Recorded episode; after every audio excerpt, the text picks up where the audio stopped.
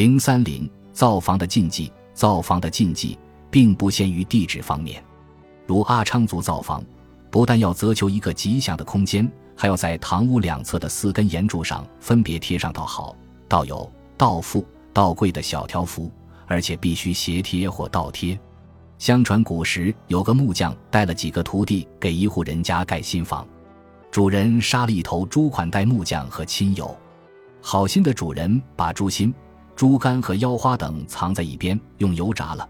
想等房子造好，木匠师徒上路时带在路上吃。木匠师傅不知实情，以为主人家小气，就在树房那天特意将四根岩柱倒过来安着，想让主人家倒霉。临走时，主人给了他们两包食品。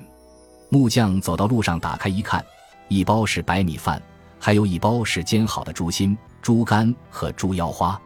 木匠这才知道错怪了主人，深感内疚，马上找出四张纸，分别写上“道好”“道友”“道富”“道贵”，叫徒弟返回去贴在岩柱上，以解主人家的不祥。徒弟不识字，把条幅不是贴倒就是贴写了。后来主人家果然无灾无难，一家平安。于是就演成一种禁规：造房定要这么来一下，否则就不吉利。这个故事事实上反映了木匠衍生的一种普遍现象。衍生又称衍阵、验圣，是古代巫蛊迷信与工匠生产相联系而产生的迷信做法。放置碎物于新屋墙内是屋主最大的忌讳。如果工匠对雇主不满，又难以发泄，受巫蛊迷信心理的驱使，于是就做一番手脚，埋下所谓的碎物及违禁，用以报复。据《西蜀杂记》记载，有一姓莫的富户，自从造好新房后，家中始终不得安宁。每至深夜，室内角力摔跤之声不绝，人人惊诧不已。莫姓富户百般无奈，多次请人攘福而无效验，只好把房子买给别人。房子被拆毁以后，只见房梁之间有两个木刻的裸体小人，坐脚立状，深夜的摔跤声即由此而来。又有一韩姓人家。造房之后，家中死丧不绝，百思不得其解。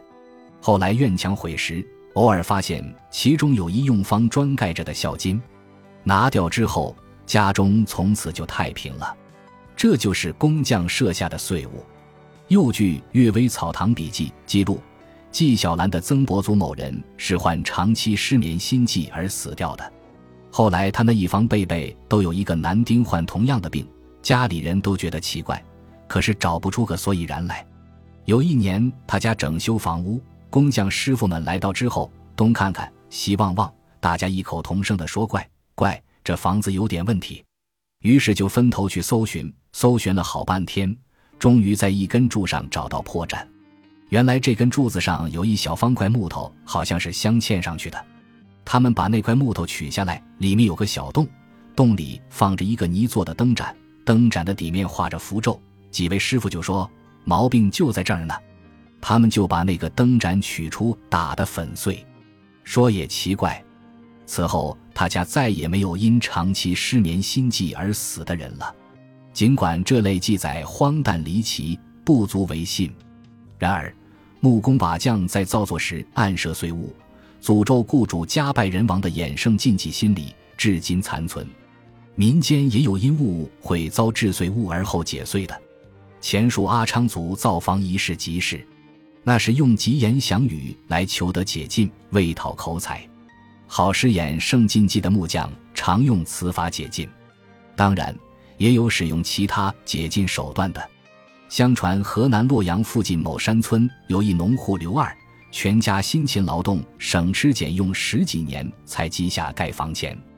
他要盖三间上房，买齐砖瓦木料，请来高手张木匠。吃过开工酒，张木匠干活不停。刘二因离镇较远，买菜不便，即以蛋炒饭为早餐，炖鸡肉配蒸馍为午餐，鸡蛋面条加油馍为晚餐。张木匠最初很满意，几天下来，天天如此，就感到呆板单调。他又发现，每天中午吃鸡肉。从来没见过鸡腿，心里嘀咕：“刘二真刁，肥美鸡腿自家吃，光让出力之人啃鸡头，鸡肋，鸡翅膀，你耍弄我，我也不能让你便宜。他想了个出气的法子，悄悄用黄泥捏了个小人，泥人背着一条布袋，神不知鬼不觉地封入屋脊内，相信泥人会把刘二的家财一袋袋背完。房屋落成，刘二特地买肉包饺，置酒筹酱，多付工价。张木匠背起工具要走时，刘二取出一个油布包包着的烟鸡腿，要张木匠带回孝敬母亲。木匠十分惭愧，深感做事不当，但泥人封进屋脊已无法取出，便以所剩砖瓦加修门楼，砌上两个立式。刘二细问张木匠，说明真相，指出加砌两个立式，全为监视泥人，使刘家不会丢失财物。木匠在违禁之后，由于良心萌生，又及时主动解禁，这样屋主就不必采取拆除新屋的无奈的解禁方法。在以上几个事例中，我们可以发现一个共同的特点，即工匠违禁时所下的碎物，往往是生活中某种人或物的模拟物，而这些模拟物本身所具有的性质、形状、动态，又会给这所屋宅带来类似的结果。在梁间暗藏二个正在角力的木刻人，每天深夜就会听到有不停的摔跤声。砌墙不时在壁间给一砖头带一孝金。这所房宅中从此几十年中丧事不断。在船间藏一女形木偶，正被三四个男形木偶勾引淫亵。这户人家所生之女便会淫邪不贞。实际上，工匠们的这种衍圣术乃是由原始巫术发展而来，同时。认为通过模拟的相似物便能使人治病招灾的观念，也是上古出民原始思维方式在后世人头脑中的遗存。英国文化人类学家弗雷泽在他的《金枝》书中曾经指出，巫术所赖以建立的思想原则可分为两种形式。这里所谈的禁忌是顺势巫术的一种，它是由原始思维的朴素联想发展而来，认为彼此相似的东西可以成为同一事物。因此，试图通过相似的模拟物对屋宅主人施加巫术影响，因而使其招致灾祸。这种做法在我们今天看来，其荒谬性是毋庸置疑的。但值得注意的是，在几乎所有的资料记载中，这种衍圣禁忌都被说成是可信的事实。也就是说，不光是在造屋时下碎屋的工匠们，而且连传说的记录者们。也都确信这种衍生禁忌却具有预期的效验。这一现象可以说明，在现代人的科学思维方式真正确立之前，原始思维方式在相当漫长的历史时期内，曾在人们的头脑中产生过根深蒂固的影响。衍生禁忌如此流行，也与木匠们视之为辟邪的手段有关。古时候，人们的认识水平低下。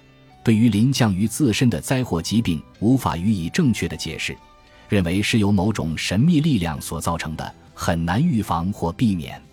虽则如此，但却能通过某种违禁的方式将其转移到别的地方或别人身上，于是便有民间巫术中的移灾法或移病法出现。而衍生禁忌有的时候实际上也是被作为工匠自身灾祸的移转术来施行的。这就是《西蜀杂记》中说的：“文凡子人家传来有不造眼阵者，苟不施于入，必致自灭。稍失其意，则忍心为之。”这里说，如果不通过衍圣禁忌施于别人，则将祸及自身；如果以此来反推之，那么如果已通过衍圣禁忌施之于人，则可确保自身无恙，因为已将自己可能遭受的祸害转移至别人身上。